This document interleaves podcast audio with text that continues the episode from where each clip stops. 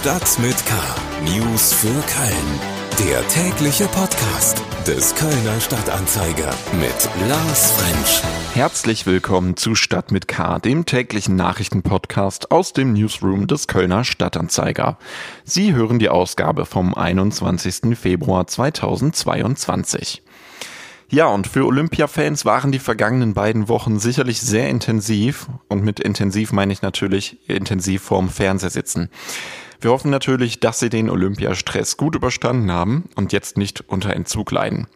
Falls doch, hat Professor Jens Kleinert von der Kölner Sporthochschule ein paar Tipps parat, wie der Alltag wieder leichter wird mit Freunden auch was mache in der Zeit. Also je weniger ich mich 100 Prozent da rein begebe, umso leichter ist es nach den zwei Wochen auch wieder in das Anführungszeichen normale Leben hineinzukommen. Wenn ich mich voll reingegeben habe und wirklich zwei Wochen nonstop Dauer gucken gemacht habe, dann hilft eigentlich nur ähm, eine Woche Aufbautraining äh, durch körperliche Aktivität und durch viele soziale Aktivitäten mit meinen Freunden. Selber trainieren und selber aktiv sein, selber viel reden und selber was Schönes unternehmen mit Leuten, die ich gern mag.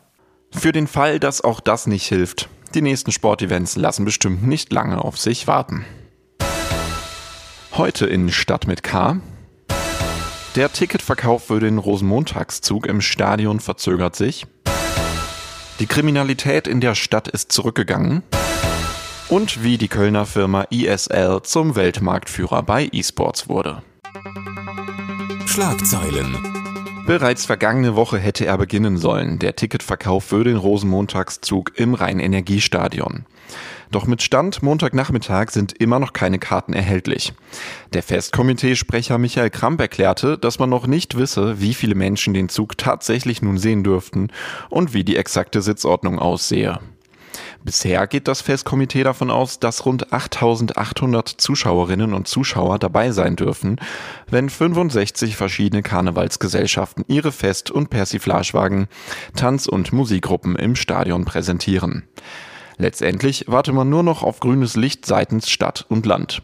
Kramp rechnet noch diesen Montag oder Dienstag mit einem Ergebnis. Fastelavend. Der Kölner Karnevalspräsident Christoph Kuckelkorn hat sich offenbar mit dem Coronavirus infiziert. Ein Schnelltest am Sonntag sei positiv gewesen, ein PCR-Ergebnis liege noch nicht vor. Das teilte eine Sprecherin des Festkomitees mit. Kuckelkorn hat demnach bislang keine Symptome.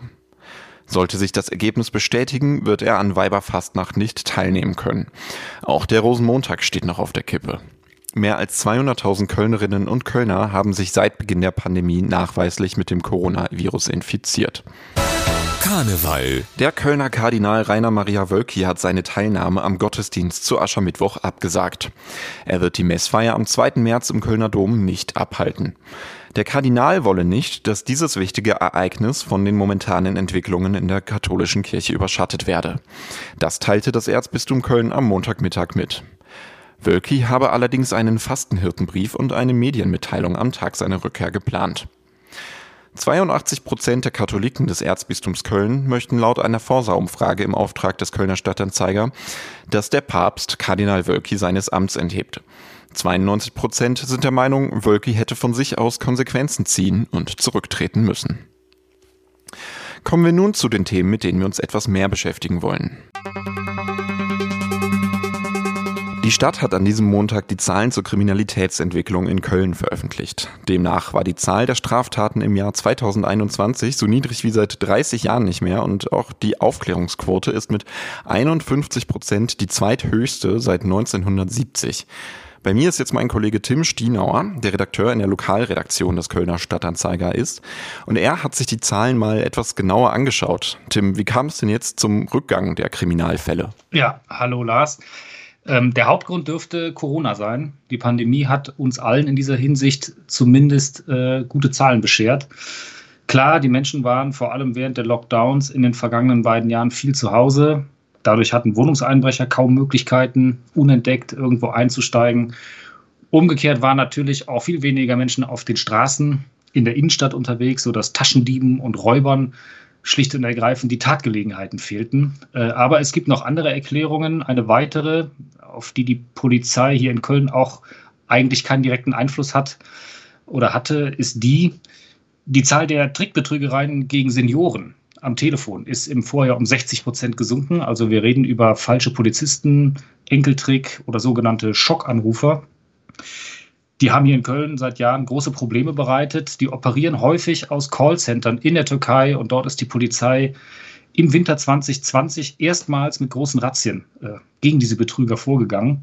Also die türkische Polizei. Es gab da unten zahlreiche Festnahmen und das hat sich dann auch unmittelbar in rapide gesunkenen Fallzahlen in Deutschland bemerkbar gemacht. Eine dritte Ursache ist, dass die Polizei daneben natürlich auch eigene Schwerpunkte gesetzt hat, die möglicherweise dazu beigetragen haben, dass wir diese ähm, niedrigste Kriminalstatistik seit 30 Jahren haben. So hat die Kripo hier ähm, zum Beispiel die Tatortaufnahme, die Spurensicherung nach Wohnungseinbrüchen auf ein neues Level gehoben, hat Standards in der Ermittlungsarbeit geschaffen, die Qualität erhöht. Und das hat nach Auskunft der Polizei zum Beispiel dazu geführt, dass einem ähm, überführten Täter gleich mehrere Taten nachgewiesen werden konnten. Das hatte dann eben einen Effekt auf die Aufklärungsquote. Hm, die Aufklärungsquote, sagst du, ist gestiegen, beziehungsweise ähm, die ich glaube, die Anzahl der Delikte an sich ist insgesamt seit 2014 um 60.000 gesunken. Ähm, wo gab es denn dann die meisten Rückgänge und wo die meisten Zuwächse? Ähm, ja, also äh, wie gerade schon kurz äh, angedeutet, die, die bedeutendsten Abnahmen waren im Bereich Wohnungseinbruch. Äh, knapp 27 Prozent weniger Fälle als im vergangenen Jahr und auch ein Trend, der seit 2014 anhält, aber eben durch die Corona-Situation nochmal deutlich äh, verstärkt wurde. Fahrraddiebstahl um 17 Prozent gesunken, Raubstraftaten 13 Prozent, Sachbeschädigung 8 Prozent. Das sind so die, die größten Abnahmen. Und Zunahmen wiederum gab es im Bereich äh, Diebstähle aus Autos, also nicht Fahrzeugdiebstähle, sondern Autoknacker, die in Autos, die Autos aufbrechen und Wertgegenstände daraus äh, holen. Die Zahl der Bedrohungen ist um 10 Prozent gestiegen ähm, und äh, Widerstandsdelikte gegen Polizistinnen, Polizisten, Feuerwehr und Rettungskräfte sind um knapp 6 Prozent gestiegen. Äh, wir reden über 817 Fälle im letzten Jahr. Und die Zahl der Rauschgiftdelikte ist leicht gestiegen um etwa 5 Prozent. Das sind ja alles äh, Kriminalitätsformen, die, ich sag mal, vergleichsweise bekannt, schrägstrich gängig sind. Ähm, die Polizei warnte nun aber auch vor neuen Stellen bei der Ermittlungsarbeit, äh, die sie anpacken muss. Was, was meint sie damit? Ja, die Polizei spricht von einer äh, Digitalisierung der Kriminalität. Äh, auch das äh, ist eine ähm, äh, Folge von Corona oder Corona hat diesen, diese Entwicklung zumindest beschleunigt nach Ansicht äh, der Ermittler dass eben viele Straftaten ins Internet abgewandert sind. Ähm, beispielsweise ähm, ja, Betrug vor allem, also Waren, die auf äh, andere Namen gekauft werden ähm, oder aber Menschen, Betrüger, die sogenannte Fake-Shops ins Internet stellen. Das sind täuschend echt aussehende Duplikate von seriösen ähm, Verkaufsplattformen oder, oder Händlerseiten, ähm, wo die Menschen dann im Glauben, sie sind tatsächlich bei diesem seriösen Händler ihre Kreditkartendaten hinterlassen, äh, aber dann eben auf diese Weise ähm, abgezogen werden.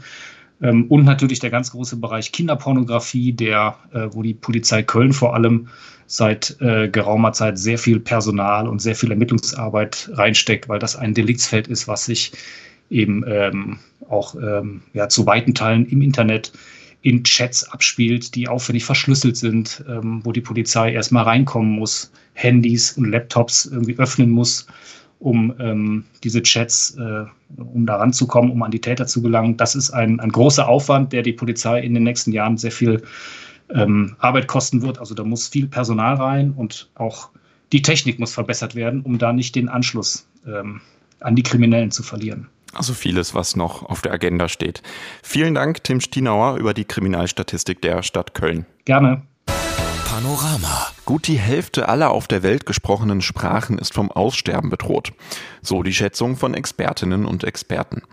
Um dem Thema mehr Aufmerksamkeit zukommen zu lassen, hat die UNESCO den 21. Februar zum Internationalen Tag der Muttersprache gemacht. Auch die Kölsche Spruch ist möglicherweise auf Dauer gefährdet, wenn sie nicht gepflegt wird. Immer weniger sprechen sie im Alltag, aber im Gegensatz zu anderen Regionen der Welt gibt es hier einen entscheidenden Vorteil. Sie wird nämlich gesungen. Dialekt wird immer weniger als Alltagssprache verwendet, lebt aber in einigen Begriffen und Redewendungen fort. Wörter wie hibbelig, Köpper oder Pitteln oder auch Redewendungen wie ein Ratsch am Kappes haben oder auf die Schnüss kriegen sind auch jungen Menschen geläufig. Dialekt ist immaterielles Kulturerbe, wird zwar nicht als Alltagssprache zu retten sein, aber die Vermittlung, dass es einen eigenen Wert hat und sich zum Beispiel ein Lied gut erhält, ist sehr wertvoll und kann auch jungen Menschen gut beigebracht werden. Das sagt die Sprachwissenschaftlerin Sarah Puckert, die beim Landschaftsverband Rheinland für dieses Thema verantwortlich ist. Die Expertinnen und Experten beim LVR tauchen seit Jahren sehr tief ein in die sprachlichen Besonderheiten der Region, in der ja nicht nur Kölsch gesprochen wird. Tatsächlich gibt es nämlich sehr feine Unterschiede, je nachdem, wo man im Rheinland unterwegs ist. Doch es gibt auch Verbindendes.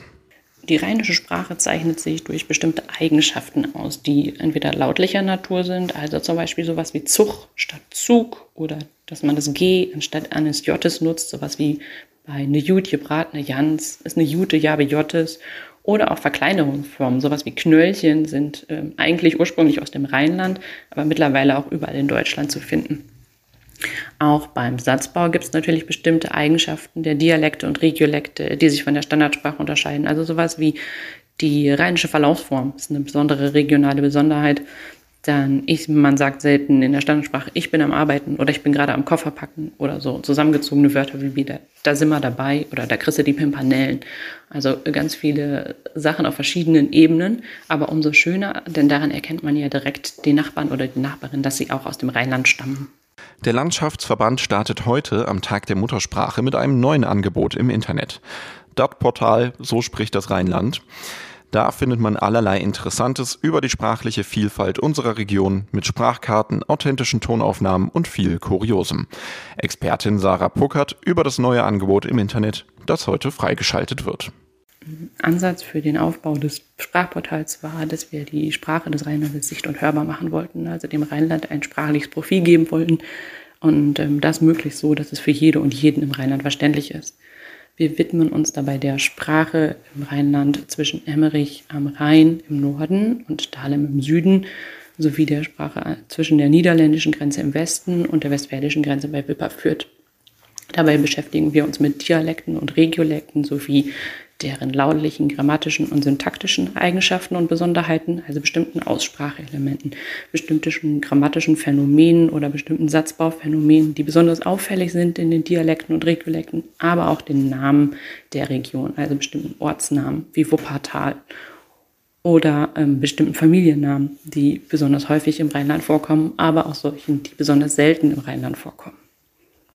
Schauen Sie also gerne mal rein, entdecken Sie die bunte, vielfältige Art der rheinischen Sprache, machen Sie sich damit vertraut.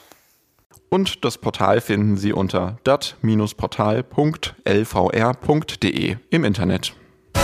Wirtschaft Computerspiele sind mittlerweile nicht mehr bloß Hobby, denn schon vor Jahren hat sich eine ganze Szene um Gamerinnen und Gamer etabliert, die damit sogar ihr Geld verdienen. Genauso wie beim Fußball oder beim Handball gibt es mittlerweile Weltmeisterschaften und andere Wettkämpfe, bei denen die Spieler in riesigen Arenen sitzen und gegeneinander zocken. Darum geht es auch in der aktuellen Folge unseres Wirtschaftspodcasts Economy mit K. Mein Kollege Martin Dovideit hat mit Ralf Reichert gesprochen. Der Kölner hat die Electronic Sports League, kurz ESL, zum Weltmarktführer im E-Sports gemacht. Und im Podcast spricht er unter anderem über die Anfänge einer seiner Veranstaltungen in Polen. Wir haben 2000 ja die ESL gegründet und angefangen und damals hat das hier im Future Point angefangen mit 50 Zuschauern. Ähm, und wir wollten das aber immer als eine Zuschauersportart entwickeln und ähm, haben 2013 haben wir uns ähm, ich sag mal, was getraut. Wir haben in Polen, Katowice, eine, ein Stadion gemietet. Sowas ähnliches wie die Lanxess Arena. Spodek heißt das vor Ort. Das war dann so eine total absurde Idee und alle haben gesagt, wir spinnen, aber wir haben gesagt, nee, wir machen das Ding jetzt voll. Ne? Das ist jetzt soweit. Der Sport ist groß genug. Und ähm, damit ist die Intel Extreme Masters Katowice, so heißt das offiziell, geboren gewesen im Januar 2013. Und ähm, seitdem ist es der größte E-Sport-Event der Welt geworden. Ähm, Covid natürlich ein bisschen kleiner und wir haben nur ein ausverkauftes Stadion vor Ort, aber normalerweise ist da noch eine Riesenmesse. Ähm, das ist so eine Gamescom meets ein Stadion-Event. Ähm, ESL One Cologne sprechen wir ja später auch bestimmt noch drüber, beziehungsweise heutzutage IEM Cologne. Ähm, äh, sprich, es ist ein großes Stadion und es ist eine große Messe dazu. Da kommen normalerweise 150.000 Leute hin und da habe ich dann die letzten äh, sieben, acht Jahre verbracht. Und äh, da das so jedes zweite Jahr sich äh, genau trifft mit Karneval, äh, bin ich da nur ein, ein Halbkarnevalist dieser Tage. ich glaube, spannend dazu, vielleicht noch ein Ding, und das ist vielleicht auch so ein bisschen das Thema historisch, also da findet unser größtes Weltfinale statt. So das ist eigentlich damit passiert. 2013 noch nicht, aber ab 2014, 2015. Vielen Unternehmen und Sportvereinen hat die Pandemie in den vergangenen zwei Jahren ja wenig in die Karten gespielt. Ja, und da sich beim E-Sports ohnehin vieles online abspielt, war die Pandemie für die ISL und Ralf Reichert gar nicht ein so großes Problem. Ich glaube, dass das, das Verrückte, was zwischendurch passiert ist, 2000, als wir angefangen haben mit der Firma, haben wir ganz kurz darüber gesprochen, waren wir sehr online-lastig. Das heißt, wir hatten zwar 50 Zuschauer vor Ort, aber damals haben schon viel mehr online zugeschaut. Unser ganzes Geschäftsmodell, wir haben viele der Turniere und Spiele auch primär online stattfinden lassen und es später Schritt für Schritt in die physische Welt gebracht. Und Corona hat uns eigentlich da 20 Jahre Jahre ähm, nicht zurückgeworfen, sondern das, was wir vor 20 Jahren konnten, wieder nach vorne gebracht. Und wir waren ja auch der einzige Sport, der, der durch Corona quasi, wir haben keinen Spieltag verpasst. Wir haben sofort umgestellt auf, okay, produzieren wir von zu Hause. Wir müssen halt die Leute nicht da reinbringen. War jetzt zwei Jahre lang ein riesen Wettbewerbsvorteil, würde ich sagen. Ähm, aber nichtsdestotrotz das echte wirkliche Event mit, ähm, mit der Gänsehaut vor Ort ähm, kann keiner ersetzen. Das ist beim Fußball so, das ist beim E-Sport so. Die ganze Folge Economy mit K mit Ralf Reichert hören Sie überall dort, wo es Podcasts gibt oder bei uns auf ksta.de unter Podcasts. Und damit sind wir auch schon wieder am Ende dieser Folge Stadt mit K angekommen.